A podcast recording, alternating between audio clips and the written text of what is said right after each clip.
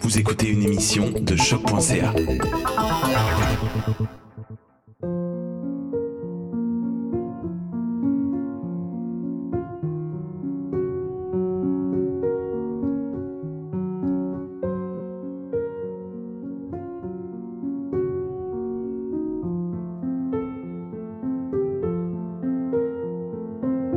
Le 8 mai 1945 marque la fin de la Deuxième Guerre mondiale en Europe.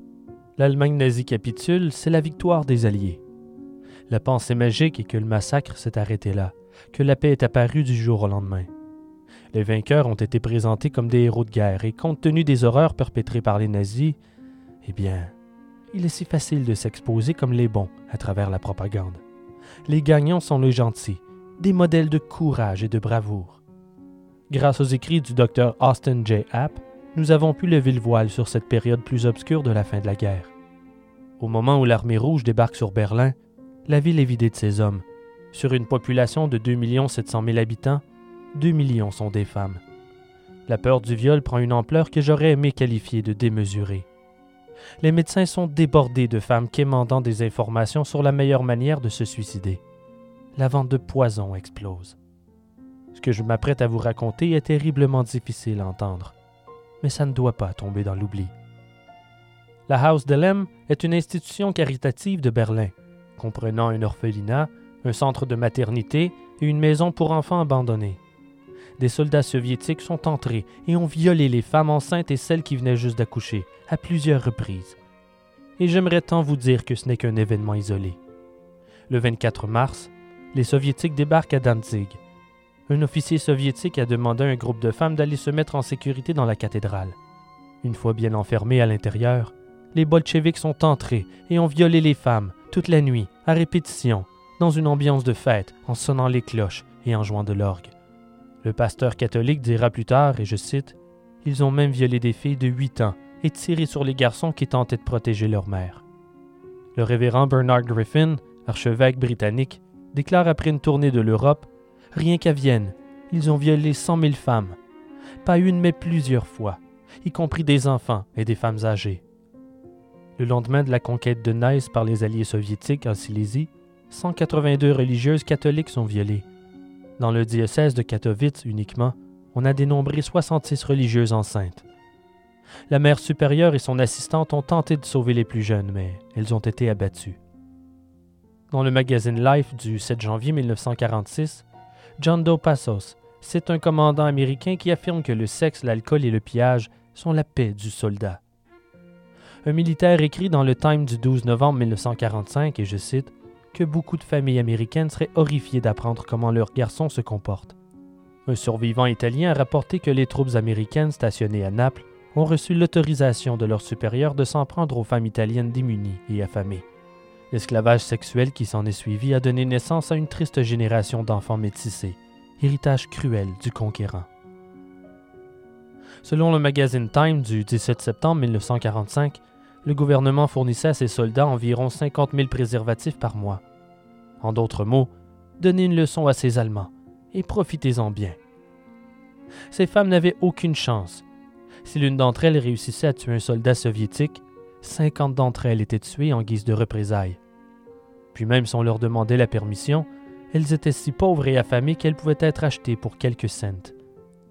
Le Christian Century du 5 décembre 1945 rapporte que le lieutenant-colonel Gerald F. Bean a déclaré que le viol ne posait aucun problème à la police militaire car un peu de nourriture, une barre de chocolat ou une barre de savon semblait rendre le viol inutile. Est-ce que vous voulez que je continue? Parce que je n'ai pas terminé. Ces histoires d'après-guerre semblent infinies. Personne ne saura jamais combien de femmes terrifiées ont été violées, mais les estimations atteignent 100 000 pour la ville de Berlin seulement, leur âge variant de 10 à 70 ans. Mais les vainqueurs sont des héros, non? N'ont-ils pas mis fin au règne nazi? Il est si facile de remodeler les faits historiques pour y glisser sa propagande et se dépeindre comme des sauveurs, comme des modèles à suivre. Embellir la vertu de nos exploits pour enterrer nos propres horreurs en espérant qu'elles ne soient jamais exhumées. Chaque grand drame historique est suivi d'une transition, d'une réadaptation, d'une reconstruction. Et l'abolition de l'esclavage après la guerre civile en est un bon exemple. L'oppression contre la communauté noire et le racisme systémique au sud des États-Unis n'est pas disparu du jour au lendemain. N'est-ce pas Albert Einstein qui disait Il est plus difficile de briser un préjugé qu'un atome Je suis Simon Predge et vous écoutez Ars Morienzi.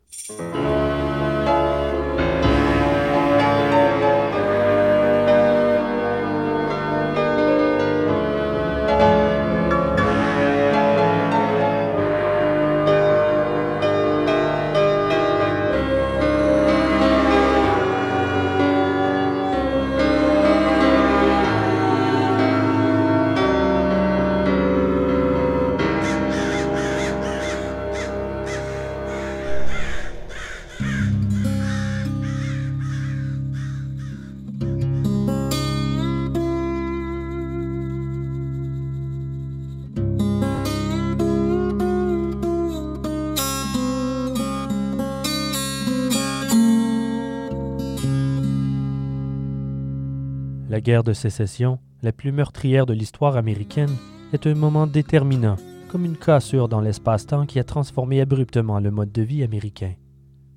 Il y a de cela plus de 150 ans, le 9 avril 1865, le général confédéré Robert Lee capitulait à Appomattox en Virginie, devant les troupes du général unioniste Ulysses Grant. Cet événement marque la fin de la guerre civile, qui a fait 620 000 morts en quatre ans. Avec la défaite du Sud, dont l'économie est basée sur l'esclavage des Noirs, l'abolitionnisme sort victorieux. C'est l'heure de la reconstruction et de l'abolition de l'esclavage. Les Afro-Américains disposent maintenant de droits civiques, mais surtout de liberté. Toutefois, au Sud comme au Nord, le racisme reste présent. Il ne disparaît pas par magie en une nuit. Dans les premiers mois qui suivent la reddition du général Robert Lee, une organisation suprémaciste blanche est fondée par l'ancien général sudiste Nathan Bedford Forrest, le Ku Klux Klan. L'histoire cache de nombreux secrets, d'innombrables mensonges, et le mensonge qui nous intéresse aujourd'hui est que l'esclavage a cessé complètement après l'abolition. L'oppression s'est poursuivie à travers le 20e siècle, en fait, sous forme de ce que l'on appelle le péonnage. Des Noirs étaient arrêtés pour vagabondage ou de quelconque supposé crime mineur les fermiers payaient ensuite leur caution en échange de leur libération. Mais ces hommes avaient maintenant une dette envers ces fermiers qui les forçaient à travailler sur leurs terres pour les rembourser. Rarement, ces hommes retrouvaient leur liberté.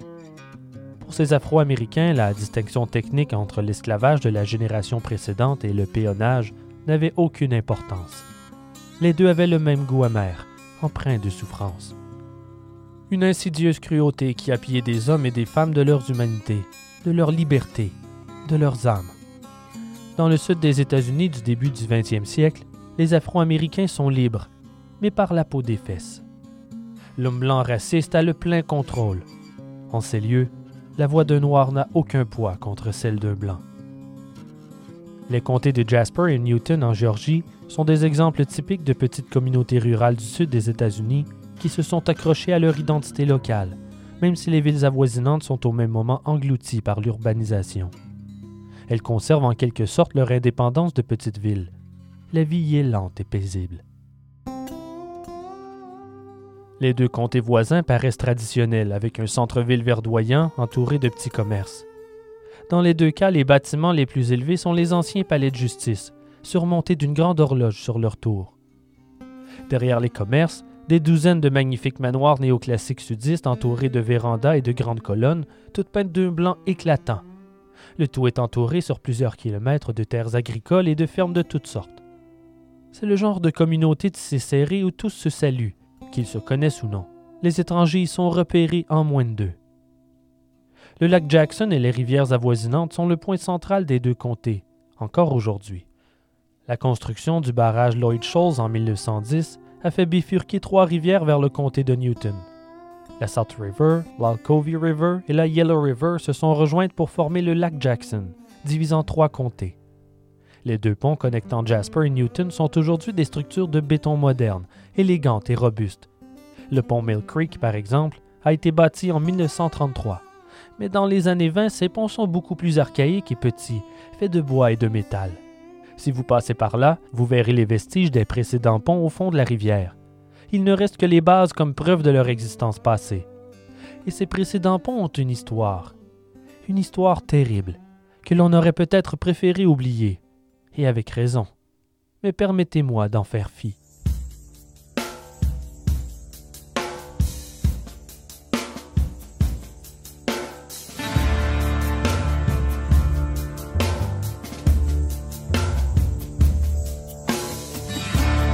Voiture roule rapidement sur une route de terre de Géorgie, plus précisément à Covington. L'air est humide dans cette nuit de février 1921. Au volant, John S. Williams, un fermier prospère. À côté de lui, Charlie Chisholm et Clyde Manning, deux ouvriers afro-américains. Même si Clyde est un peu le contremaître de la ferme, appelons un chat un chat. Ce sont des esclaves. Sur la banquette arrière, trois hommes marmonnent et gigotent. Ils sont attachés par les mains et les pieds par des cordes. Ils luttent subtilement pour se détacher, mais les liens sont trop serrés. Puis de toute façon, deux d'entre eux sont enchaînés par le cou avec un collet de fer cadenassé. Lindsay Peterson et Willie Preston ont peur, mais ne craignent pas encore pour leur vie. Où est-ce qu'il nous emmène Qu'est-ce qu'il va faire de nous? Il n'est pas inhabituel pour John et ses fils d'enchaîner leurs ouvriers noirs. Ce n'est pas la première fois que ces ouvriers se questionnent sur ce qui les attend. Ils patientent. Ils ne protestent pas. Peu importe où ils vont, se plaindre ne ferait qu'empirer les choses. Harry Price, le troisième ouvrier, en revanche, est complètement terrifié. Il transpire abondamment. On peut l'entendre prier derrière le son du moteur. Les trois hommes se demandent ce qu'ils ont fait de mal. N'ont-ils pas travaillé assez fort? Ils s'attendent à être punis sur la plantation, mais en temps normal, ils ont une petite idée de la raison. Pourtant, plus tôt, John leur a promis qu'il les emmenait à la gare, qu'ils étaient libres de partir. Peut-être les emmenait-il sur une autre ferme, mais ça n'explique pas les pierres à leurs pieds. Puis la voiture s'arrête en plein milieu de Pont Allen sur la rivière Yellow. John sort et ordonne à Peterson et Preston de sortir. Harry, attends dans la voiture. Clyde Manning sort et fait le tour de la bagnole.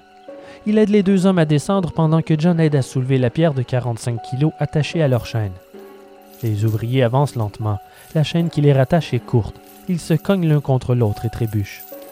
Harry regarde la scène en larmes, en tenant sa propre pierre sur ses genoux alors que ses amis sont guidés vers le bord du pont. Jetez-les à l'eau. Clyde et Charlie se mettent à pousser les deux prisonniers par-dessus la rampe en les tenant fermement. Peterson et Preston paniquent. Pitié, Non, ne nous tuez pas. vous plaît. Clyde, Clyde, pitié, pitié. ne nous tuez Mais pas. Clyde et Charlie ne répondent pas. Ils suivent les ordres. Ils continuent de les pousser, puis la pierre tombe par-dessus la rampe, tirant dans son élan les deux hommes. En un instant, le silence retombe sur la nuit. Les trois hommes remontent dans la bagnole sans adresser un mot à Harry qui claque des dents à l'arrière. Il sait maintenant ce qui l'attend. La voiture redémarre et se dirige en direction du pont Man, à moins de deux kilomètres de là, sur la rivière South. Il se stationne en plein centre du pont et John sort. Ok les gars, sortez. Dépêchez-vous qu'on en finisse. Clyde et Charlie aident Harry à sortir en tenant la pierre pour qu'il puisse marcher. Cette fois, John n'a pas eu à donner ses ordres. Charlie commence aussitôt à pousser Harry par-dessus la rampe pendant que Clyde, les yeux au sol pour éviter son regard, traîne la lourde pierre. Tous sont surpris lorsqu'Harry se libère de l'emprise de son bourreau. Il se retourne et dit d'une voix chevrotante Ne me poussez pas. Je vais sauter. Les hommes se regardent ne sachant pas trop quoi faire, alors qu'Harry recule de lui-même vers la mort. Pieds et poings liés, il n'a aucune chance de s'enfuir. Clyde le suit en traînant la pierre dans ses bras. Le dos de Harry se cogne sur la balustrade. Sans quitter John des yeux, il se balance pour s'asseoir sur la rampe. Il fait dos à la rivière. Il reste assis là un bon moment, à verser toutes les larmes de son corps tremblant. Personne ne parle. Clyde fixe le sol, toujours incapable d'affronter le regard suppliant d'Harry. Ne me jetez pas à l'eau. Et après une longue pause, Pitié, Seigneur. Harry Price se penche vers l'arrière et disparaît dans les ténèbres.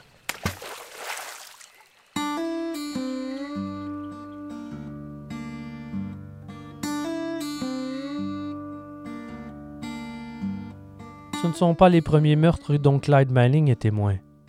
Plusieurs de ses amis ont été abusés et tués sur la ferme Williams, et plus souvent qu'autrement, avec son aide. Clyde habite sur la ferme depuis l'âge de 13 ans suite au meurtre de son père à la carabine par un homme embusqué dans un buisson. John Williams prend le gamin, sa mère, ses frères et sœurs sous son aile en ces temps de désespoir. John a agi avec Clyde comme son tuteur et un père de substitution. En échange, sa famille lui devait travailler sur la ferme. Ils étaient nourris et hébergés. La propriété des Williams est située en plein centre de la Géorgie, environ 60 km d'Atlanta. Clyde ne quitte jamais les terres. Il en sait d'ailleurs très peu sur tout ce qui entoure la ferme. En grandissant, il en vient même à oublier ce qu'était sa vie avant d'être accueilli par John. Et comme la plupart de ses collègues de travail, il ne sait pas lire. Il dira plus tard que son plus vieux souvenir est sur la plantation. Il grandit pour devenir un bel homme solide de 68 kilos. La famille Williams lui confie beaucoup plus de responsabilités qu'aux autres ouvriers. Il est le seul à qui on permet de conduire la voiture familiale. John et lui ont une relation toute particulière. Même s'il n'est ni aimant ni indulgent à l'égard de Clyde, John a quand même une certaine affection pour le jeune homme qu'il a vu grandir. Ce sentiment est encouragé par l'obéissance de son protégé. Mais si Clyde est si obéissant, c'est parce qu'il a peur. Quand il épouse Renan en 1913, la protection de sa famille est devenue soudainement plus importante à ses yeux. S'il tente de s'enfuir ou s'il défie l'autorité, sa femme, ses enfants, sa mère et ses frères et sœurs sont tous en danger.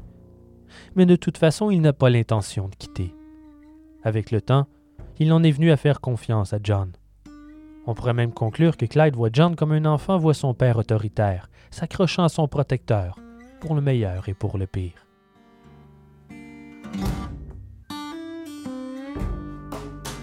John S. William est l'exemple classique du gentleman fermier sudiste.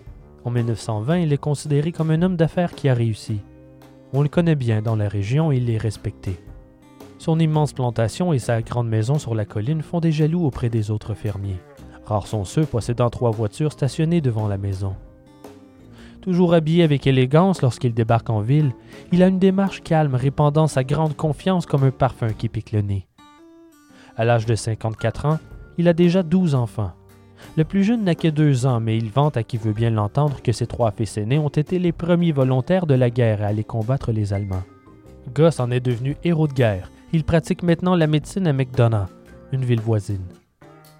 Né dans le comté de Meriwether en 1866, seulement un an après la guerre de sécession, John a grandi à l'époque difficile de la Reconstruction.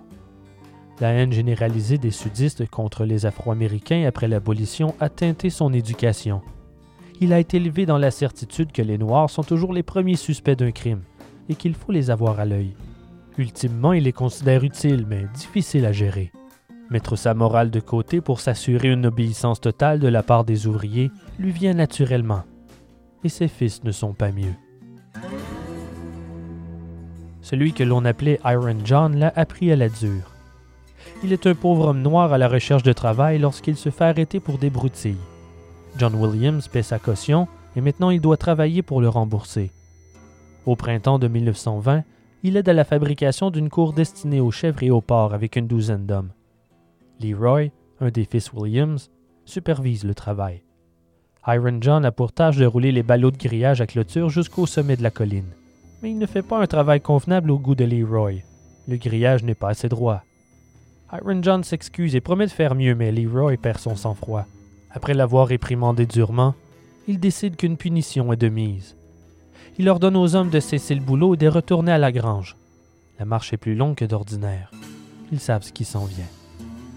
À leur arrivée, Leroy ordonne à Iron John de retirer son chandail et de se coucher sur le baril de gasoline, installé là en permanence, pour les séances de coups de fouet. Iron John s'exécute sous les encouragements murmurés de ses collègues.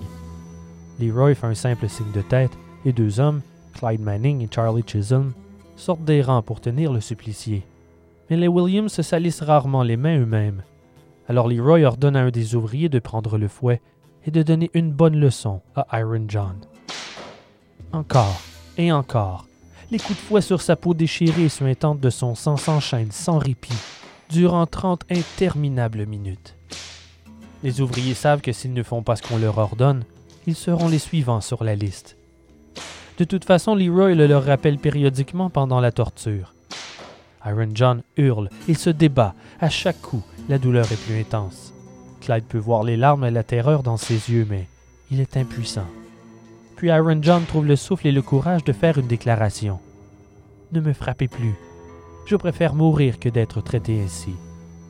Sans la moindre hésitation, Leroy sort son arme et tire une balle dans son épaule. Iron John se met à hurler de douleur. Clyde et Charlie reculent stupéfaits et effrayés. Puis Leroy s'approche et lui demande s'il en veut encore. À bout de souffle, il répond que oui. Tirez-moi. Leroy pose le canon de son pistolet sur sa tête et il tire.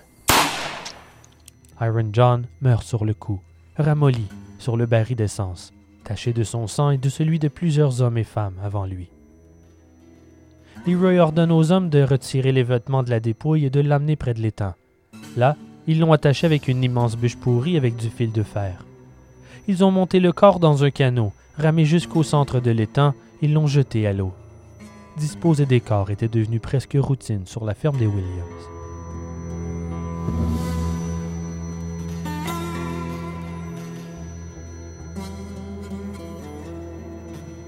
Leur terre longe la majeure partie du lac Jackson, sur les berges du comté de Jasper. Son fils aîné, Hewland, possède sa propre ferme dans le comté de Newton, environ 5 km à peine.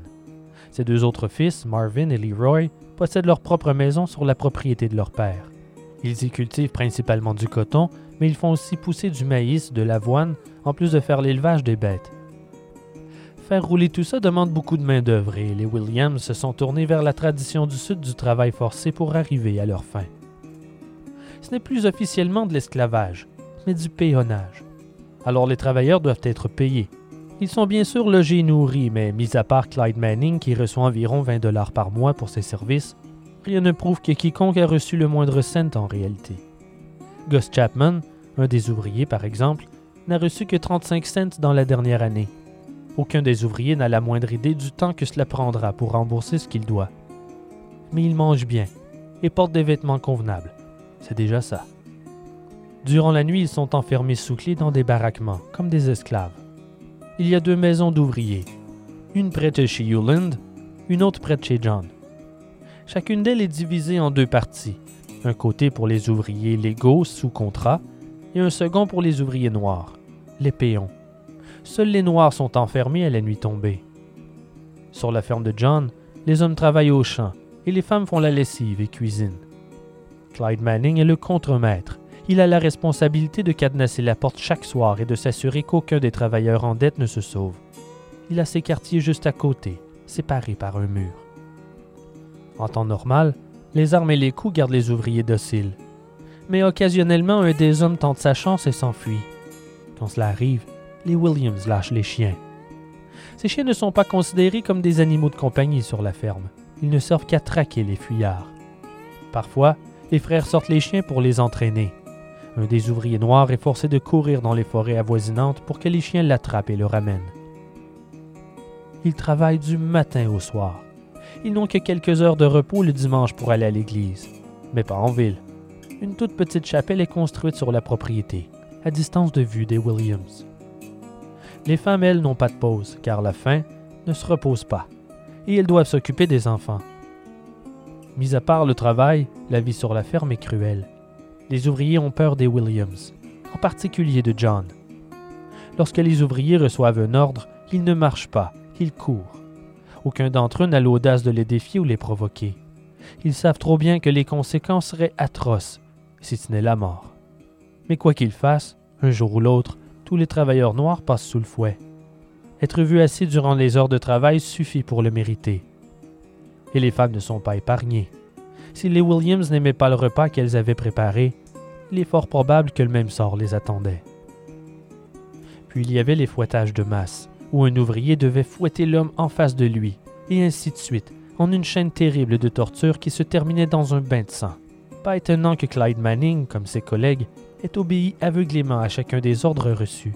Et même si Clyde était mieux traité que ses collègues, il n'était pas à l'abri des colères de John Williams. À chaque nouvel arrivant sur la ferme, Clyde leur donne le meilleur conseil qu'il connaît. N'oublie jamais que M. Johnny et ses fils ont la mèche courte et qu'ils considèrent toujours le meurtre comme une réponse raisonnable. Et pour leur faire comprendre, il leur raconte ce qui est arrivé à Frank Dozier. Alors qu'il cherchait du travail sur la rue, il a fait l'erreur de s'asseoir un moment. On lui a passé les menottes et il a reçu une amende de 20,75 pour vagabondage. Comme il ne pouvait payer, on l'a mis en tôle. Hewlett Williams a débarqué à la prison, payé sa caution et l'a ramené à la ferme. Frank n'a pas eu le choix, mais on lui a promis un salaire de 35 dollars par mois. il a reçu sa première raclée au bout d'à peine quelques jours. Il a été frappé à la tête à plusieurs reprises, assez pour laisser des cicatrices. Il a été fouetté un nombre incalculable de fois. Clyde se souvient de la fois où on lui a demandé de lever un billot de bois trop lourd pour lui. Comme il n'y arrivait pas, il a été fouetté durant presque une heure entière. Puis un jour, Frank tombe en bas d'un mulet et se brise une jambe. Pendant que ses cris de douleur résonnaient à travers champs, Yuland a envoyé un de ses fils chercher son fusil. Mais Frank a réussi à le convaincre de ne pas le tuer à force de suppliques. Après l'incident, Frank a une jambe estropiée, mais il devait quand même travailler. On lui donnait des tâches qui ne nécessitaient pas de rester debout, mais il devait travailler quand même. Puis un jour, alors qu'il guidait Nathaniel Wade, alias Blackstrap, et Johnny Benson, alias Little Bit, vers le champ de coton, les deux hommes ont décidé de prendre leurs jambes à leur cou et de s'enfuir. Frank n'a pas pu les retenir avec sa jambe handicapée. Arrivé à la grange, il a raconté la vérité à Hewland qui a explosé de colère. Il sera fouetté pour ça. Mais d'abord, il devait récupérer le déserteur. Les Williams ont sorti les chiens et se sont mis à leur poursuite. Benson est retrouvé après deux jours et fouetté à son tour. Wade, lui, a une semaine entière de cavale avant d'être recapturé sur la ferme d'un voisin éloigné. John S. Williams le récupère et cet après-midi-là, les hommes blancs ont démontré toute leur fureur accumulée en son absence. Les coups de fouet ont été violents, rapides, empreints de colère. Hewland a fouetté le pauvre homme jusqu'à l'épuisement, des heures durant. Entre les coups, Wade l'a supplié. Je ne me sauverai plus. Pitié. Au bout d'un moment, il n'avait plus la force de supplier. Il ne faisait que se tordre à chaque nouveau fracas sur ses plaies sanglantes. Puis, à l'agonie, il a murmuré Tuez-moi, tuez-moi. Hewland a sorti son pistolet et l'a tendu à Charlie Chisholm. Il a obéi sans dire un mot et il a tiré Wade en pleine tête.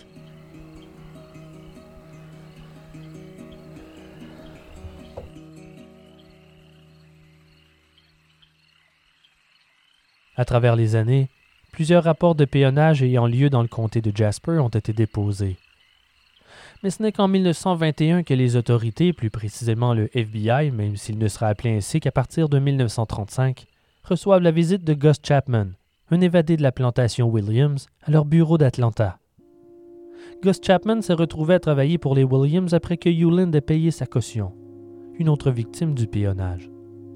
Rapidement, le dur labeur l'encourage à s'enfuir. Une opportunité se présente par une nuit de juillet 1920. Il réussit à négocier avec Clyde par une fente dans le mur mitoyen des quartiers d'esclaves pour qu'il le laisse partir. Ce n'est pas la première fois que Clyde entendait ses supplications, mais malgré la peur cette nuit-là, il porte fruit et il laisse sortir Goss qui s'enfuit. Le lendemain matin, Clyde raconte que la nuit précédente, Goss a tenté de violer sa femme et que dans la bagarre qui s'en est suivie, il a pris les jambes à son cou. Une chasse à l'homme est lancée. Sans un sou, sans possession et personne à qui demander de l'aide, Goss avance de nuit pour éviter d'être repéré. Mais les Williams le retrouvent 48 heures plus tard avec les chiens. Il n'était pas très loin. Les hommes décident de lui laisser la vie sauve, mais il sera fouetté et battu durant plusieurs heures en guise de punition. Son dos encore sanglant et le visage gonflé par les coups, John lui ordonne d'aller ensuite couper du bois. Après deux heures sous la pluie à bûcher, John lui permet d'aller enfin dormir. Malgré ces conséquences brutales, Gus Chapman n'en peut plus. Il doit tenter sa chance à nouveau. Le jeudi suivant l'action de grâce, cinq mois plus tard, il s'échappe une seconde fois, encore avec l'aide de Clyde. Il se dirige vers le nord en direction d'Atlanta. Il fait la rencontre d'autres Afro-Américains qui lui conseillent fortement d'aller rapporter la cruauté des Williams aux autorités. Il débarque au Bureau fédéral d'investigation d'Atlanta. Il raconte toutes les horreurs de la plantation, les abus, les violences.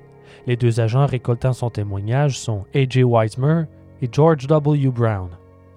Les accusations de péonnage ne sont pas prioritaires pour les agents, et ce n'est pas la première plainte reçue. James Strickland, un autre ouvrier du péonnage, s'est enfui quelque temps auparavant de la plantation et leur a fait un rapport similaire. Une visite chez les Williams est de mise. Deux semaines plus tard, les deux agents font un arrêt à la ferme de John. C'est qu'ils ont d'autres affaires à régler dans le coin, aussi bien aller jeter un œil pendant qu'on y est. Ce genre de témoignage ne surprend nullement les agents fédéraux, ils en reçoivent de temps à autre. Le péonnage est le vilain secret du Sud, le genre de secret que tout le monde connaît, mais décide d'ignorer. Le voisinage connaît les histoires de cruauté de la ferme Williams, mais personne ne bouge le petit doigt pour l'arrêter ou même seulement l'investiguer. Ils sont non seulement intimidés par John Williams, mais ils ne veulent pas non plus être perçus comme protecteurs des Noirs. Puis de toute façon, ils ne sont pas tous blancs comme neige. John n'est pas le seul à utiliser des Noirs payons comme main-d'œuvre. La seule chose qui attire les agents d'Atlanta chez les Williams est l'extrême cruauté rapportée par les fuyards, qui dépasse tout ce qu'ils ont entendu jusque-là. Sur papier, la ligne est mince entre le péonnage et l'esclavage, mais dès que les ouvriers posaient pied sur une plantation, ils étaient traités comme des esclaves. Ce n'est pas une invention américaine toutefois. Cette technique de péonnage était parue au Mexique, en Amérique latine et aux Philippines bien avant son arrivée aux États-Unis. Le terme tend à désigner des personnes pauvres de la sous-classe ouvrière. Les Philippins pratiquaient le péonnage avec des enfants, tandis que les Amérindiens étaient des proies de choix au Mexique et en Amérique latine. Aux États-Unis, le péonnage apparaît après la guerre civile suite à une série de manipulations légales visant à aider les fermiers blancs du Sud à tirer parti de cette nouvelle proclamation d'émancipation gênante. Les Noirs avaient obtenu leur liberté, mais en réalité, les lois ont été manœuvrées pour que leurs droits soient minimales. Ils devaient travailler pour quelqu'un, n'importe qui. Sinon, ils risquaient d'être arrêtés pour vagabondage. Un homme noir sans emploi n'avait d'autre choix que d'accepter la première offre, peu importe le salaire. Le péonnage est rendu illégal aux États-Unis en 1867, lorsque le Congrès passe une loi prévoyant 10 ans d'emprisonnement ou une amende s'élevant à 10 000 pour les contrevenants. La Géorgie ajoute une clause constitutionnelle en 1868 spécifiant l'illégalité du péonnage. Toutefois, ces lois sont considérées à l'époque comme de simples technicalités. Elles sont ignorées complètement. En général, les contrevenants plaident l'ignorance de la loi. À chaque plantation investiguée par les agents Wisemer et Brown, les fermiers prétendaient que les ouvriers étaient libres de s'en aller, même si la réalité était tout autre. Une loi créée en 1866 encourageait les fermiers à prendre de jeunes enfants orphelins comme péons, dans le but de leur fournir un toit. Nombreux sont les fermiers blancs ayant profité de cette clause en faisant fuir des pères de famille noires ou en déclarant que le père était absent et que la mère n'arrivait pas à prendre soin de l'enfant. D'ailleurs, il est fort probable que les Williams soient responsables du meurtre prémédité du père de Clyde Manning, et que c'est ainsi qu'ils ont pris le jeune garçon et le reste de la famille sous leur aile. Mais ce n'est qu'une hypothèse. De plus, la prospérité de l'agriculture n'est plus ce qu'elle était après la Première Guerre mondiale. Le prix du coton tombe en flèche, passant de 35 cents la livre à 17 cents.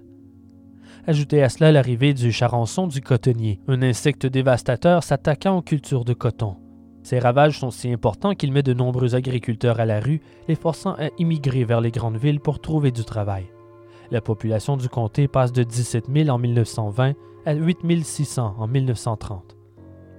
Comme les fermiers ne sont pas très riches, ils dépendent beaucoup du crédit des marchands locaux pour leurs provisions. Toutefois, les marchands désirent une certaine garantie, alors ils exigent que les fermiers se concentrent à faire pousser ce qui a été payant par le passé, le coton. Ceci a causé une surproduction et les prix ont chuté. Comme John a la plus grande plantation de la région, ses risques sont plus importants que ses voisins aux fermes plus petites. Il risque gros. Ses dettes s'accumulent pas étonnant que John Williams soit prêt à tout pour rester à flot. Sa détermination pour sauver sa ferme est sans limite. Les agents Brown et Wisemer arrivent sur la plantation en date du 18 février 1921. Les ouvriers travaillent dans les terres ce jour-là, mais John et ses fils sont absents. Les agents appellent quelques hommes, dont Clyde Manning, et commencent à leur poser quelques questions sur leurs conditions de travail et les témoignages de Chapman et Strickland. Ils documentent aussi l'état général des lieux pour analyser la situation et voir si des accusations à bonne et sont de mise.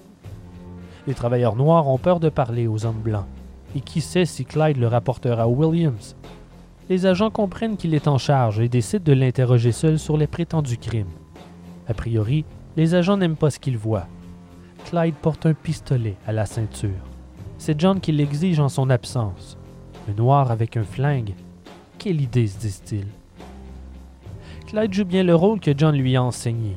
Il le protège. Malgré tout, il fera une erreur, une broutille, minuscule, dis-je, une bagatelle, mais qui sèmera la mort tout autour de lui. Un simple déni dans le but de masquer la vérité sera le catalyseur de toute cette affaire. Lorsque les agents lui posent des questions sur Gus Chapman, Clyde nie toute violence. Rien de tout cela n'est vrai. Si John Williams était à côté, il aurait répondu la même chose. Il fait exactement ce qu'il croit que John s'attend de lui. Il nie. Vous connaissez Gus Chapman? Oui, monsieur, je le connais. Il a travaillé ici sur la ferme. Est-ce qu'il s'est enfui en juillet dernier? Oui, monsieur. Est-ce que M. William et vous êtes partis à sa poursuite pour le ramener sur la ferme? Non, monsieur, on n'a rien fait de tout ça. Il est revenu par lui-même. Brown et Weismer sont satisfaits. Par la suite, ils continuent d'inspecter les lieux un moment. Puis John William arrive et se stationne avant de venir se présenter aux inspecteurs. Il est accueillant et offre aux hommes un thé glacé en écoutant poliment leurs explications sur la raison de leur visite. Eh bien, je n'y vois pas d'inconvénient. Je n'ai rien à cacher. Je ferai tout ce que je peux pour vous aider, messieurs. Vous pouvez faire le tour de ma propriété comme bon vous semble. Et n'hésitez pas à demander si vous avez des questions. Puis il demande des explications sur le péonnage. Il prétend ne pas connaître l'existence d'une telle loi, mais il admet que c'est un peu ce qu'il fait sur ses terres. Il affirme toutefois qu'aucun de ses ouvriers n'est enfermé. Ils sont libres d'aller et venir comme ils le désirent. Mais il s'attend d'eux à ce qu'ils travaillent jusqu'à ce qu'ils aient remboursé leur dû. C'est normal. Les inspecteurs sont doublement satisfaits. Ils n'ont pas vraiment l'intention de faire de réelles accusations. Une simple amende pour violation technique leur suffit, et John le sent. Il n'est pas nerveux. Puis de toute façon, l'état des lieux ne leur pose aucun problème. Les ouvriers semblent bien nourris et bien habillés. Mais c'est lorsqu'il mentionne Gus Chapman que les choses se corsent. Vous avez eu un employé du nom de Gus Chapman, n'est-ce pas? Tout à fait. Je le payais 15 dollars par semaine. Il était logé, nourri, et je ne l'ai jamais enfermé. Ne s'est-il pas enfui en juillet dernier? En effet, Est-ce que vous êtes mis à sa poursuite pour le recapturer à l'aide de quelques ouvriers? Oui, nous l'avons ramené. Il explique qu'il lui a donné le choix entre le rendre à la police pour tentative de viol sur la femme de Clyde ou de revenir travailler son dû sur la ferme, et qu'il a préféré revenir. À ces mots, l'agent Brown réalise que Clyde lui a menti. Il réagit aussitôt avec colère. Sale menteur, pourquoi tu m'as dit le contraire tout à l'heure? On devrait te pendre Tu me racontais que des mensonges et moi je t'ai cru. Qu'est-ce que tu caches? Clyde ne répond pas, les yeux fixés au sol. Il s'est mis les pieds dans les plats et la peur s'empare de lui. Il n'arrive pas à croire que John a admis avoir pourchassé Chapman. Il réalise le prix qu'il devra payer pour sa méprise. Brown déclare qu'il doit investiguer les allégations de cruauté et qu'il souhaite voir la ferme de son fils Hewland. Williams joue le jeu et leur offre de les y conduire pour leur faire visiter les terres. Il n'a rien à cacher et tente de les persuader qu'une simple visite les convaincra. En chemin, ils interrogent d'autres ouvriers, ils visitent les baraquements où ils dorment. Brown voit bien la manière dont les hommes sont enfermés de l'extérieur durant la nuit. La chaîne cadenassée pend sur la poignée de la porte. En bon hôte, Williams leur montre tout ce qu'ils veulent voir. Il va même jusqu'à pointer qu'un des ouvriers est un bon danseur. Il lui demande de danser pour eux et le travailleur s'exécute, sans broncher. La scène est surréelle. Mais les agents ne sont pas dupes. Ils voient bien que les travailleurs ont peur de parler. Ils essaient de les interroger à l'écart, loin des Williams, mais c'est peine perdue. Ils nient tous les allégations. Après avoir fait le tour des lieux, Brown et Weismer s'apprêtent à quitter. John leur demande une évaluation et il le rassure. Il n'a pas à s'en faire. Les ouvriers sont mieux traités que ce qu'ils ne croyaient. Il ne croit pas qu'une enquête plus approfondie soit nécessaire. Il le remercie pour sa coopération et quitte la plantation. John devrait être satisfait. Les inspecteurs semblent avoir gobé ses histoires mais il doute. Car si de réelles accusations tombent, les conséquences seraient trop sévères. Il perdrait la ferme familiale.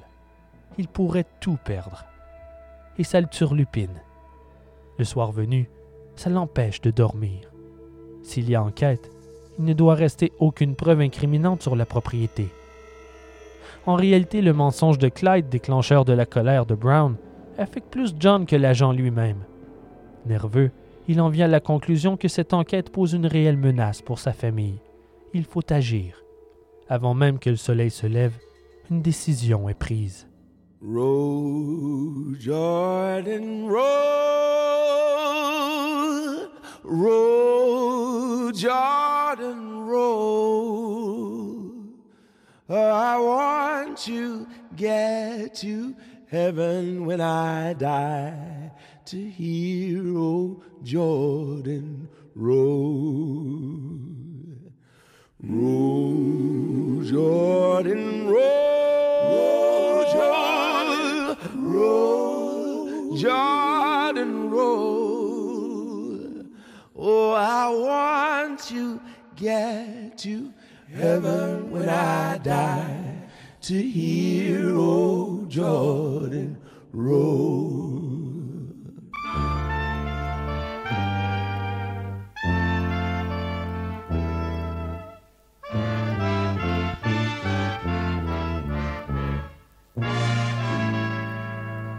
C'est maintenant l'heure de la chronique nécrologique, ce bref moment de dernier hommage qui nous fait réaliser notre fragilité et ô combien nombreuses sont les manières de quitter ce monde.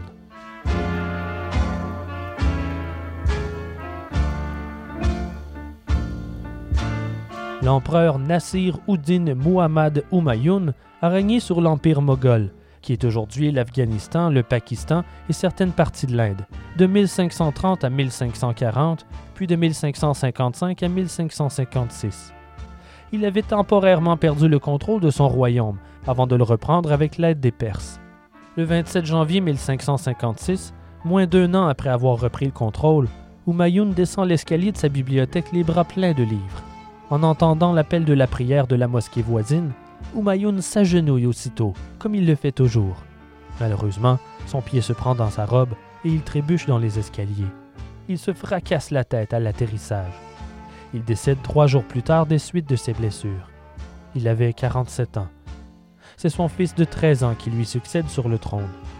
Ce que j'en déduis dans toute mon amertume, c'est que malgré la plus totale dévotion, personne n'est à l'abri d'une chute dans les escaliers.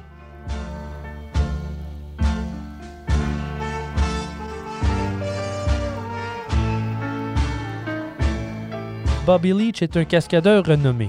Il a travaillé durant de longues années pour le célèbre cirque Barnum Bailey et il est le deuxième homme à s'être jeté dans les chutes Niagara à bord d'un tonneau. Après s'être brisé tous les os dans des cascades plus impressionnantes les unes que les autres, c'est en 1926 que la plus terrible des tragédies signe son arrêt de mort. Durant une tournée promotionnelle en Nouvelle-Zélande, il glisse sur une plure d'orange et trébuche. Il se brise une jambe. Seulement voilà, la jambe s'infecte et la gangrène se met de la partie. Il faut l'amputer. Il décède malgré tout deux mois plus tard suite à de nombreuses complications. Il avait 68 ans. Je suis prêt à parier qu'aujourd'hui vous prendrez pleinement conscience de chacun de vos pas. Que vous soyez roi ou palefrenier, nous ne sommes jamais à l'abri d'une vilaine chute.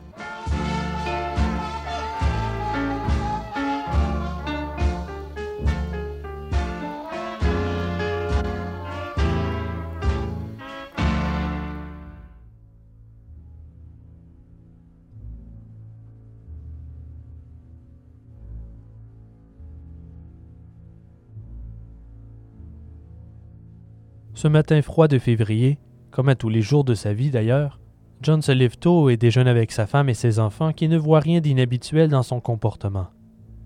Sa femme lui souhaite une bonne journée lorsqu'il passe la porte. Il descend direction du baraquement des ouvriers où Clyde est déjà debout à parler avec son oncle Rufus.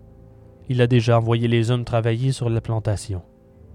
En le voyant, les deux hommes le saluent. Bon matin, monsieur Johnny. Clyde, suis-moi. John poursuit sa route sans même ralentir et Clyde obéit. Il s'éloigne pendant un bon moment sans dire mot. Puis John s'arrête net, une fois qu'il considère être assez loin pour que personne ne les entende. Il se retourne vers Clyde et brise le silence. On ne peut pas laisser les inspecteurs découvrir ce qui se passe ici. Ils vont nous ruiner. Tu dois te débarrasser des employés noirs. Il lève les yeux vers son patron en espérant comprendre ses intentions dans son regard. Assurément qu'il ne veut pas simplement libérer les hommes, ce n'est pas dans sa nature. Mais il ne peut pas non plus les tuer tous. L'attente est insoutenable. Vous. Vous me demandez de m'en débarrasser, monsieur? Oui. Je veux que tu les supprimes. Il n'a plus aucun doute sur les intentions du patron. Mais il n'arrive pas à se faire à l'idée. Est-ce qu'il lui demande de tuer tous ses hommes, ses amis, ses collègues? Un frisson lui traverse tout le corps. Mais c'est atroce. Je ne peux pas. Je ne veux pas le faire. Tu dois le faire, Clyde. John reprend le chemin du retour vers la maison et sans se retourner, il dit Si tu ne veux pas le faire, ça va. Mais c'est toi ou eux. Si tu préfères sauver leur peau au détriment de ta propre vie, libre à toi. La décision t'appartient. Il laisse Clyde derrière avec tout le poids du monde sur ses épaules. Qu'est-ce qu'il doit faire se demande-t-il. Que peut-il faire? Il sait que son patron est sérieux et qu'il n'a aucune chance de le faire changer d'idée. C'est lui ou eux. Toute la journée, il est torturé par cette idée. Il est terrifié et ne voit aucune porte de sortie. Le soir, sa femme voit bien qu'il est tourmenté, mais il ne dit rien. Il fixe le vide. Il ne fait que répéter. Je ne veux pas le faire. Je, je ne veux pas le faire. Je ne veux pas le faire. Deux jours plus tard, John demande à Clyde de le suivre. En passant devant le hangar à outils, il lui demande de prendre une hache. On a du bois à couper de l'autre côté de la colline. On va rejoindre Johnny. Il y est déjà. Clyde s'arrête net un instant en réalisant ce qui se passe. Il prend une hache posée sur le hangar et se remet en marche dans ce qui se transforme en marche funèbre. Il s'éloigne des terres, à l'abri des regards. Tu vas tuer Johnny. Clyde ne dit rien. Arrivé, l'ouvrier en question se retourne et salue son patron. John ne lui répond pas. Au lieu de cela, il se tourne vers Clyde et dit simplement Frappe-le. Les yeux de Johnny, l'ouvrier, s'écarquillent de surprise et de peur. Clyde hésite pendant une seconde, mais sa victime a à peine le temps de faire un pas en arrière qu'il lève la hache au-dessus de sa tête. Le travailleur terrifié recule maladroitement et se met à hurler. Clyde avance dans cette direction sans réagir aux supplications de sa victime. Clyde tient toujours la hache au-dessus de sa tête, mais arrivé devant son collègue, il ne tente pas de le frapper. Il ne veut pas le tuer, et sa réticence est évidente. Fais ce que je te dis, Clyde. Sinon, donne-moi la hache. Mais Clyde sait pertinemment que s'il donne la hache à John, c'est la mort qui l'attend. Il n'a pas le choix. Il fait deux pas de plus vers Johnny, qui se cache le visage de ses bras en pleurant, et frappe de toutes ses forces. La lame dans la tempe droite, et l'ouvrier lâche une dernière expiration avant de s'effondrer de tout son long dans le pré. Sans dire un seul mot, les deux hommes prennent le corps par les jambes et les bras, et l'emmènent un peu plus bas dans un ravin. John ordonne à Clyde de creuser un trou, et il s'active en creusant avec la hache une tombe peu profonde. John pousse la dépouille dans le trou et Clyde le recouvre de terre.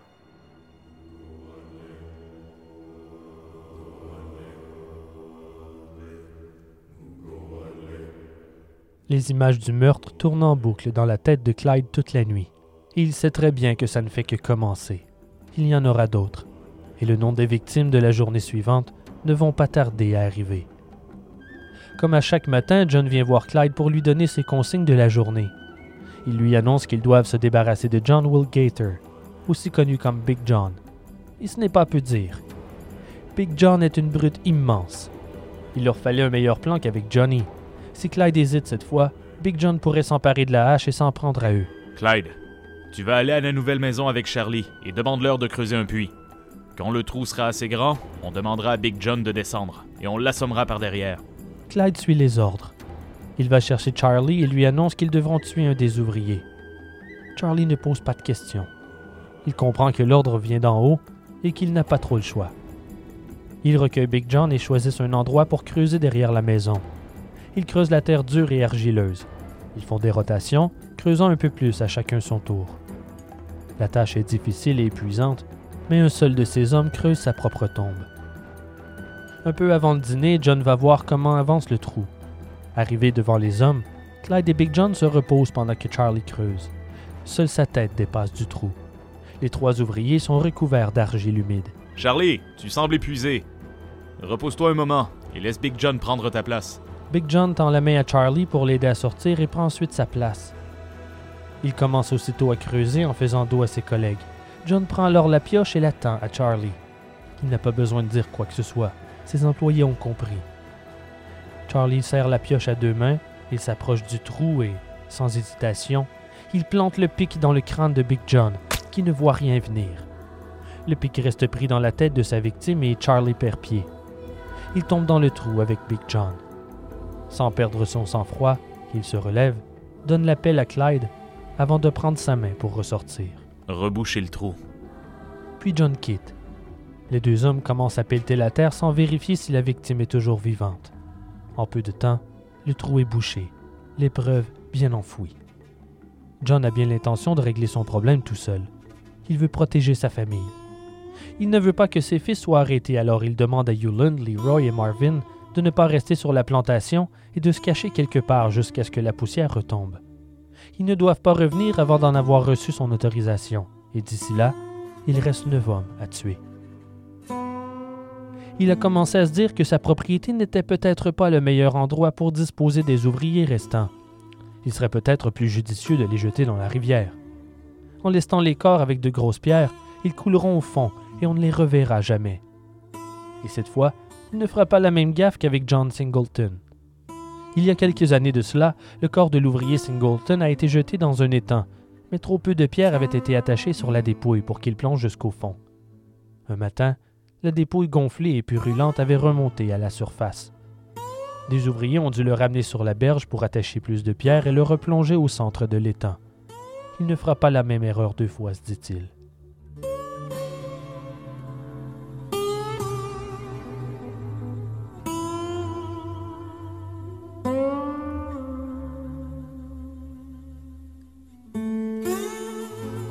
Le vendredi 25 février 1921, à peine une semaine après la visite des agents fédéraux, John décide de se libérer de quelques hommes supplémentaires.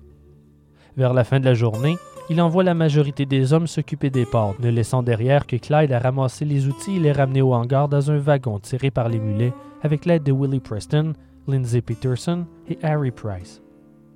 Avant de rebrousser chemin vers la maison, John murmure à Clyde qu'il va passer les voir après le repas ils doivent liquider ces trois ouvriers. Affamés, ils mangent rapidement et se mettent à discuter candidement jusqu'à ce que John cogne à la porte et entre. Tous saluent M. Johnny en simultané. Écoutez-moi, messieurs. J'ai bien réfléchi et j'ai décidé que vous pouviez partir si vous le désirez.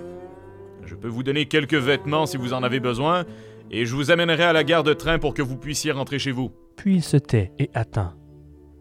Les hommes stupéfaits se regardent silencieux. Est-il sérieux?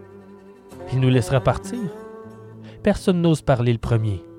Puis John s'impatiente. Alors, qui d'entre vous veut retourner chez lui? Je veux bien, moi. D'accord, Big Red. Quelqu'un d'autre? Moi aussi, j'aimerais bien, Monsieur Johnny. Les deux volontaires sont John Brown, alias Big Red, et Johnny Benson, alias Little Bit. Je sais, vous devez vous dire que tout le monde s'appelle John ou Johnny dans cette affaire et vous avez entièrement raison. La tension redescendue, les autres hommes se mettent de la partie et affirment en chœur qu'ils retourneraient bien dans leur famille eux aussi. L'excitation monte et tous se mettent à parler en même temps. Le patron lève le ton pour les calmer. Ok, ok, messieurs, du calme Je ne peux pas vous amener tous à la fois. Mais je peux conduire deux d'entre vous à la gare dès ce soir. Big Red Little Bit Montez dans la voiture. Nous ferons un autre voyage demain. Le duo monte à bord de la voiture avec un sourire naïf au visage. Avant de sortir le rejoindre, John s'approche de Clyde sur le porche et lui demande d'aller chercher Charlie de les rejoindre dans la bagnole. Il sait que le patron n'a pas l'intention de les amener à la gare.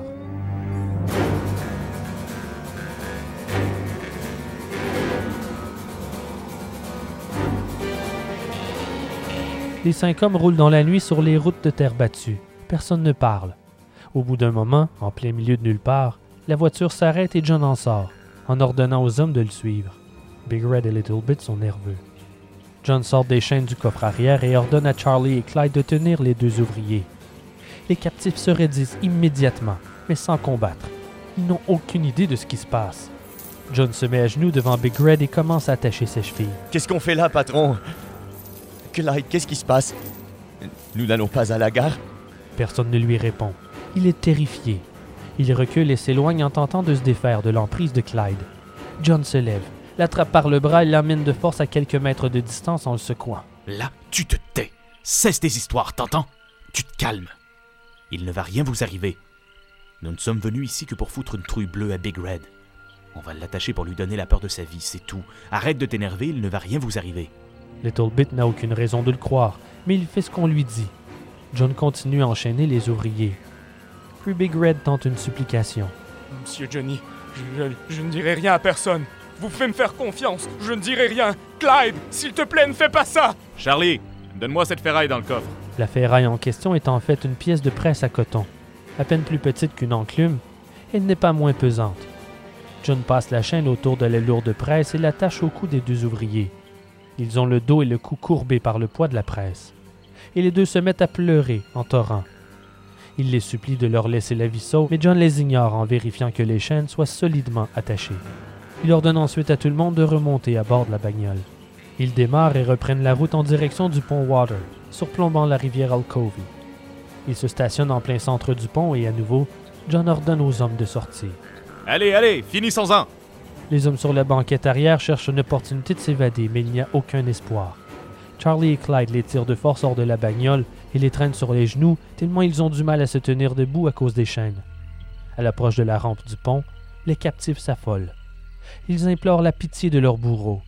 Ils crient, ils se débattent du mieux qu'ils le peuvent. Mais John est impassible. Bon Dieu, Clyde, s'il te plaît, ne me jette pas à l'eau. Je ne veux pas mourir noyé, je, je t'en supplie, ne me jette pas à l'eau. Clyde Manning ne répond pas. Il soulève les hommes avec Charlie pour les forcer à passer par-dessus la rampe. Peux-tu au moins m'assommer avant de me pousser en bas, Clyde? Je ne veux pas me noyer. Frappe-moi d'abord, Clyde, s'il te plaît. La demande prend Clyde au dépourvu. Charlie hésite aussi et les deux hommes se retournent vers John, qui ne fait qu'un geste impatient de la main. Ils se retournent sur les enchaînés en pleurs et poursuivent leur sinistre tâche. Ils réussissent à les monter non sans difficulté sur la rampe. Big Red et Little Bit sont poussés dans les ténèbres. Leur hurlement de terreur tout au long de la descente résonne à travers la forêt et se conclut dans un splash final.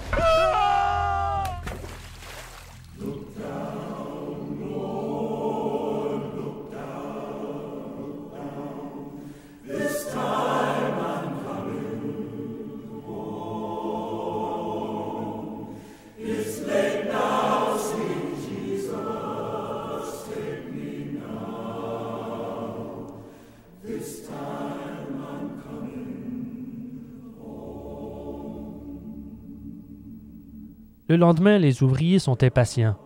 Ils ont hâte de savoir s'ils auront la chance d'être conduits à la gare de train à leur tour pour enfin retrouver leur liberté. Ce n'est que tard le soir venu que John Williams cogne à la porte du baraquement. Les ouvriers lèvent tous la main lorsqu'ils demandent qui est prêt à partir, mais John sait déjà à qui est le tour. Sa décision est prise. Il pointe Lindsay Peterson, Willie Preston et Harry Price. Il les invite à monter à bord de la voiture. Ils partent sur le champ. Avant de sortir avec les hommes, il demande à Johnny Green de venir le rejoindre à la maison le lendemain matin, qu'il le conduira à la gare à son tour tout de suite après le déjeuner. Peterson, Preston et Price montent à bord de la voiture avec John, Charlie et Clyde. Puis le scénario de la nuit précédente se répète. Les deux premiers sont jetés en bas du pont Allen et Price du pont Mann. Les hommes sont de retour à la ferme un peu après 23 heures. Si Charlie et Clyde ont du mal à dormir à quelques mètres d'hommes qu'ils tueront bientôt, il en est tout autre pour John William, qui dort comme un bébé aux côtés de sa femme, qui n'a aucune idée des agissements cruels de son époux.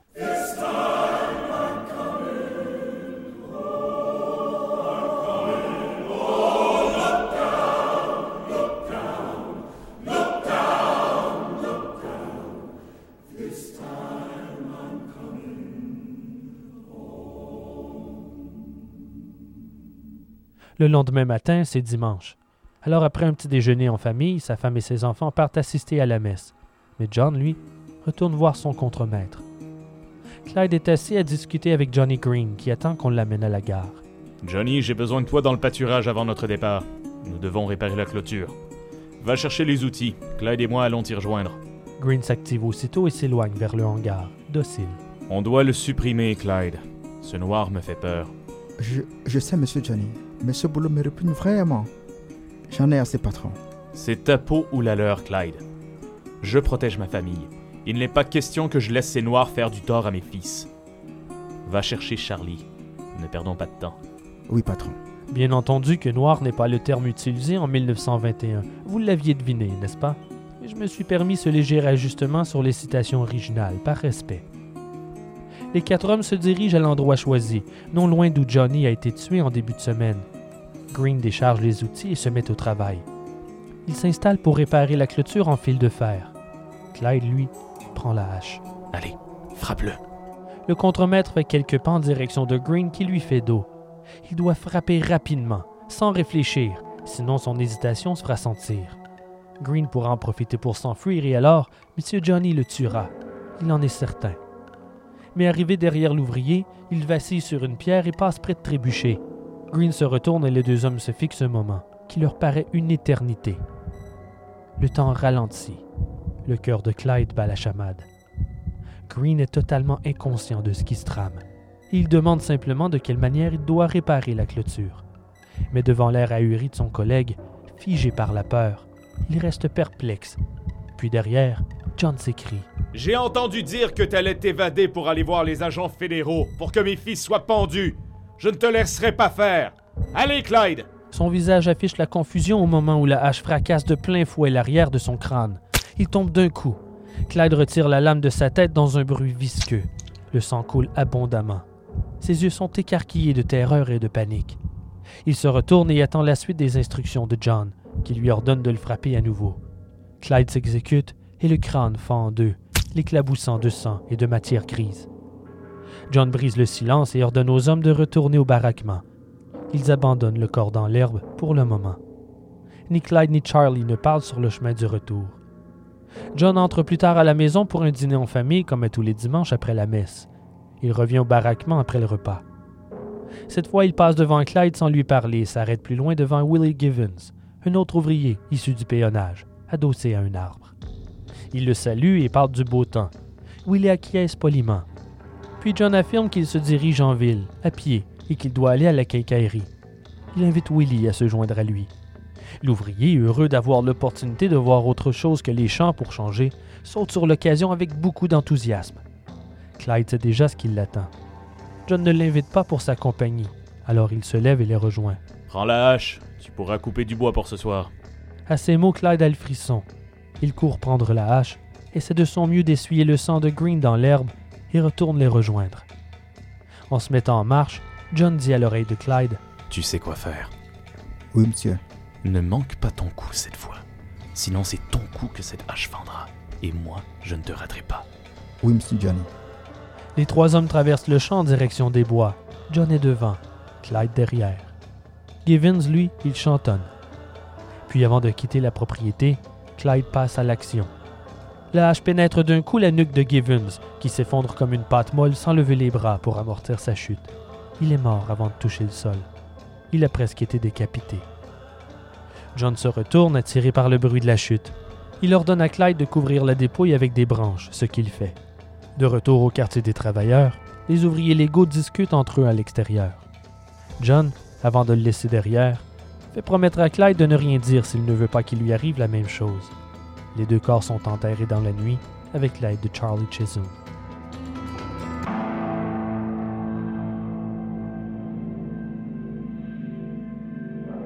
Puis les meurtres cessent. Tout semble relativement revenu à la normale sur la ferme. Les autres ouvriers se posent des questions sur les péons disparus, mais ce n'est pas la première fois, alors ils n'en font pas tout un cas.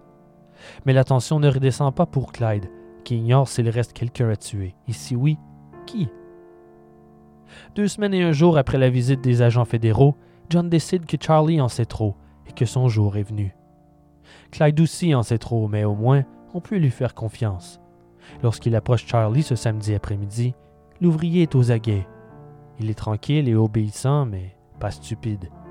John lui annonce que ce soir, il va l'emmener à la gare de train avant que les fédéraux soient de retour pour l'accuser. Je ne veux pas t'avoir autour et que tu t'ouvres la gueule aux inspecteurs. J'aime autant te savoir à des kilomètres d'ici.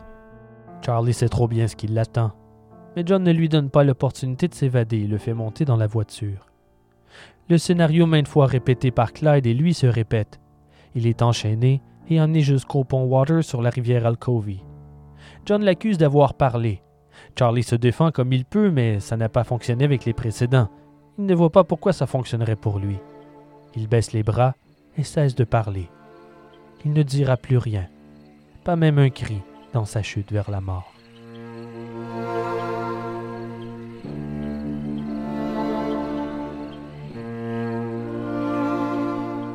Quelques jours plus tard, un douzième et dernier ouvrier est tué, mais cette fois, John Williams s'en charge. Fletcher Smith sera tué à bout portant avec un fusil à pompe. Sa tombe est creusée à l'endroit même où il a été tué, sur le flanc d'une colline sur la propriété.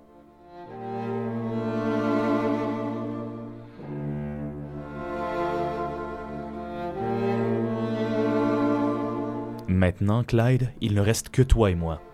Personne d'autre n'est au courant. Alors si quelqu'un l'apprend, je saurai de qui ça vient. Et tu termineras comme les autres. Est-ce bien compris? Oui, monsieur Johnny. Je ne dirai rien à personne. Jamais. Après leur visite sur la plantation Williams, les agents fédéraux Brown et Wisemer décident de ne pas porter d'accusation. Ils n'ont rien vu sur la ferme qui pouvait être considérée comme une violation sérieuse. Ils ne font rien. Un article de journal vient changer tout ça. Un collègue leur envoie une coupure de journal tirée du Atlanta Constitution rapportant que trois corps venaient d'être découverts dans les rivières du comté de Jasper et de Newton. Trois hommes noirs non identifiés. Et c'est tout près de la ferme Williams qui plus est.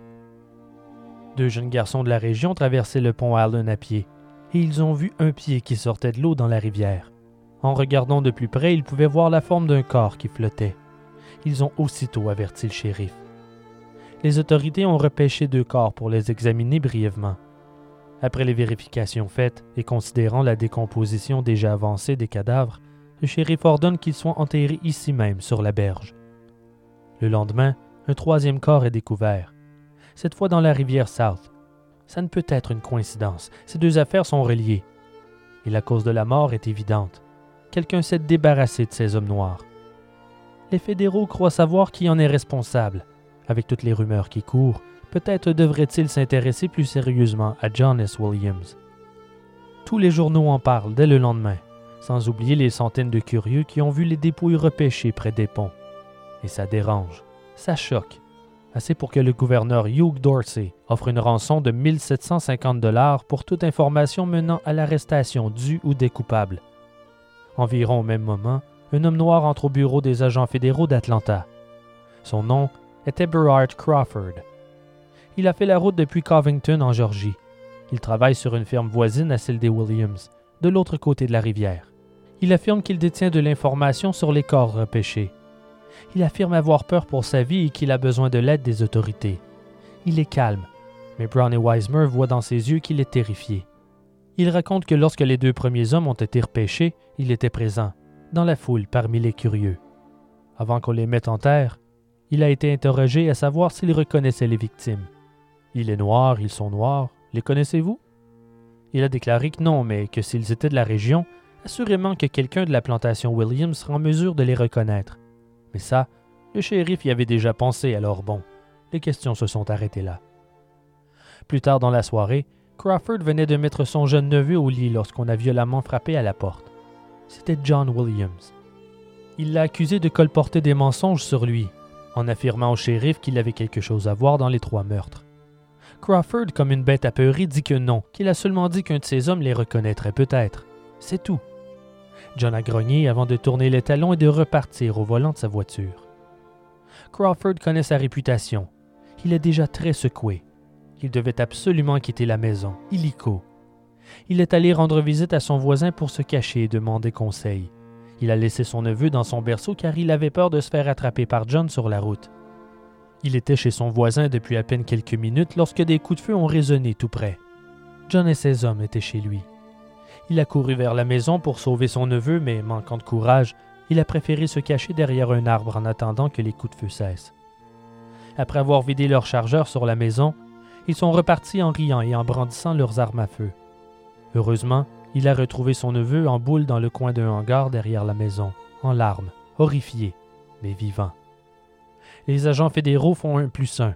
Il se passe des choses pas nettes chez les Williams. Il questionne Crawford sur les dépouilles et il répond que ce qui lui a fait penser à la plantation Williams, ce sont les vêtements, spécifiquement les chaussures, qui étaient les mêmes que celles portées par certains ouvriers de la ferme. Ils ont l'habitude de réparer leurs chaussures avec de vieux pneus. C'est d'ailleurs Rufus Manning, l'oncle de Clyde, qui en a la charge. Les agents tiennent enfin quelque chose. Une enquête plus substantielle, cette fois, est ouverte. L'affaire est présentée au gouverneur Dorsey qui leur donne son appui.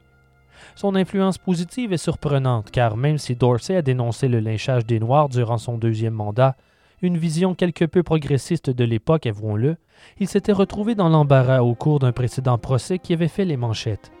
Une affaire dans laquelle il avait joué le rôle du raciste. Probablement le plus tragique et flagrant exemple d'injustice et d'antisémitisme de l'histoire de la Géorgie, et peut-être même du pays. Je veux parler du procès de Leo Frank en 1915, mais ça, c'est une toute autre histoire. Alors en fin de carrière, il est fort probable que le gouverneur Dorsey ait tenté une dernière action significative pour mettre fin aux violences et au racisme du Sud envers les Afro-Américains, prenant une fois de plus la chance de se mettre ses collègues politiciens blancs et conservateurs à dos. Mais tout le monde marche sur des œufs. Personne n'ose défendre haut et fort la communauté noire, encore vue comme des parias. Des mandats sont émis contre John Williams, ses fils Marvin, Leroy et Hewland, et contre Clyde Manning et quelques-uns des ouvriers de la ferme ou ce qui en reste.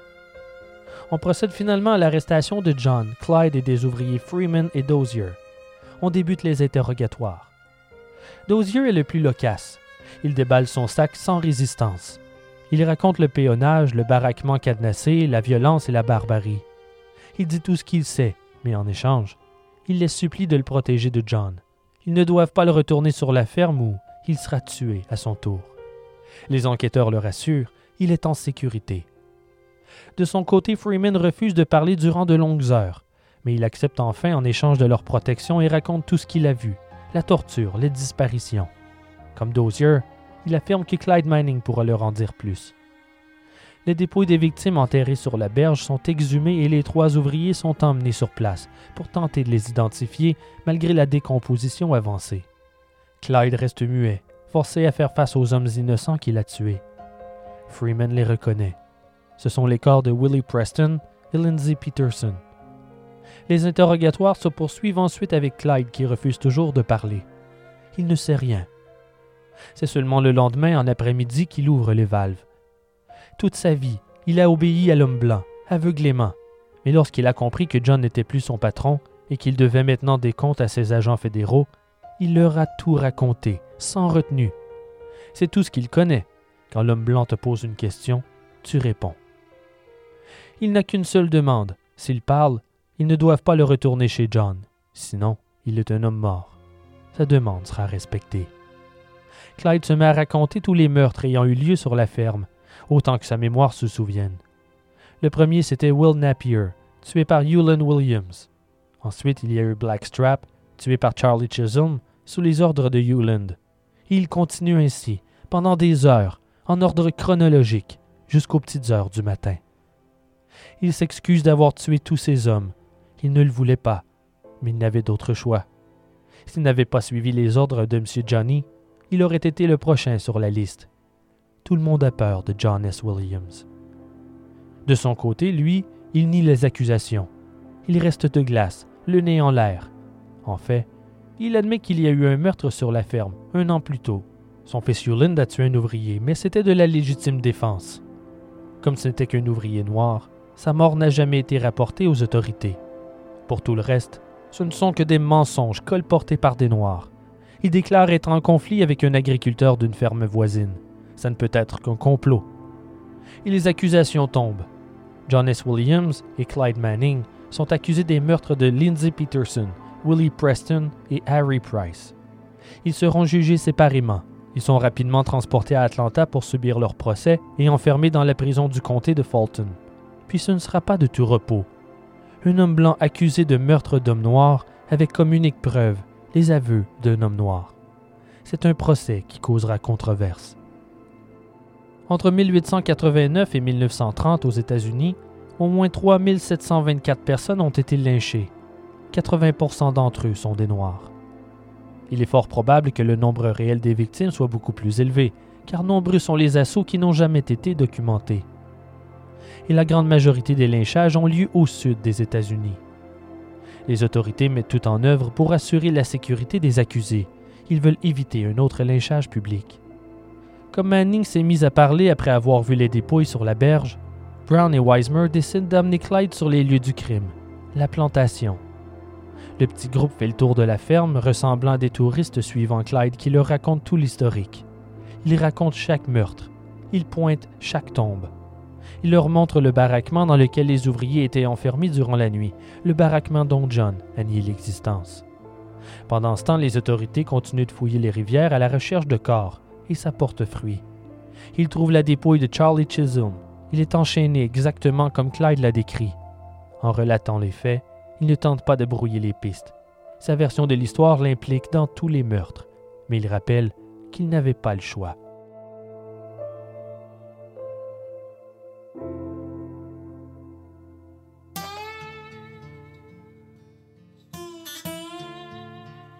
John Williams surprend par son visage impassible.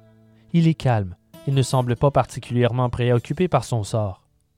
Il est contrarié par son arrestation et craint pour l'avenir de sa famille, bien sûr, mais il n'affiche aucune peur quant à une possible condamnation à mort. Il est persuadé qu'il s'en sortira. Il exhibe cette nonchalance tout au long du procès. Sa seule inquiétude est pour ses fils, qui sont sortis de leur cachette à l'arrestation de leur père. Ils sont prêts à mentir pour le protéger, mais ça leur retombe sur la gueule en offrant de nouvelles preuves contre eux.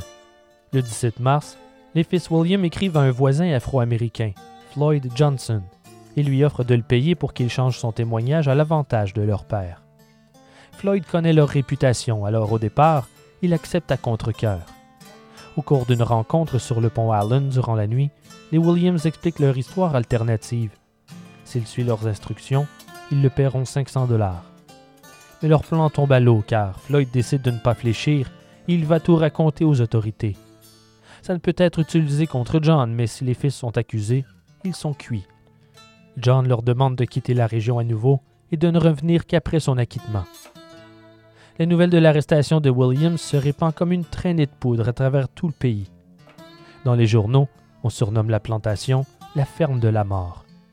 L'affaire est si horrifiante que les Georgiens commencent à admettre ouvertement qu'il y a définitivement un problème systémique dans la manière dont les Noirs sont traités, forcés à travailler pour l'économie rurale.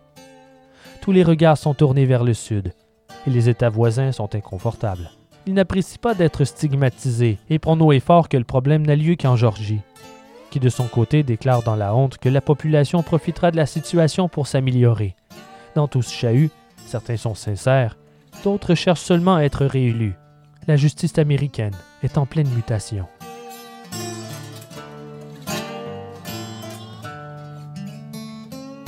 Comme nous pourrions probablement faire un épisode entier uniquement sur les procès de John S. Williams et Clyde Manning, je ne vous résumerai ici que les grandes lignes. C'est John qui est jugé le premier au tribunal de Covington.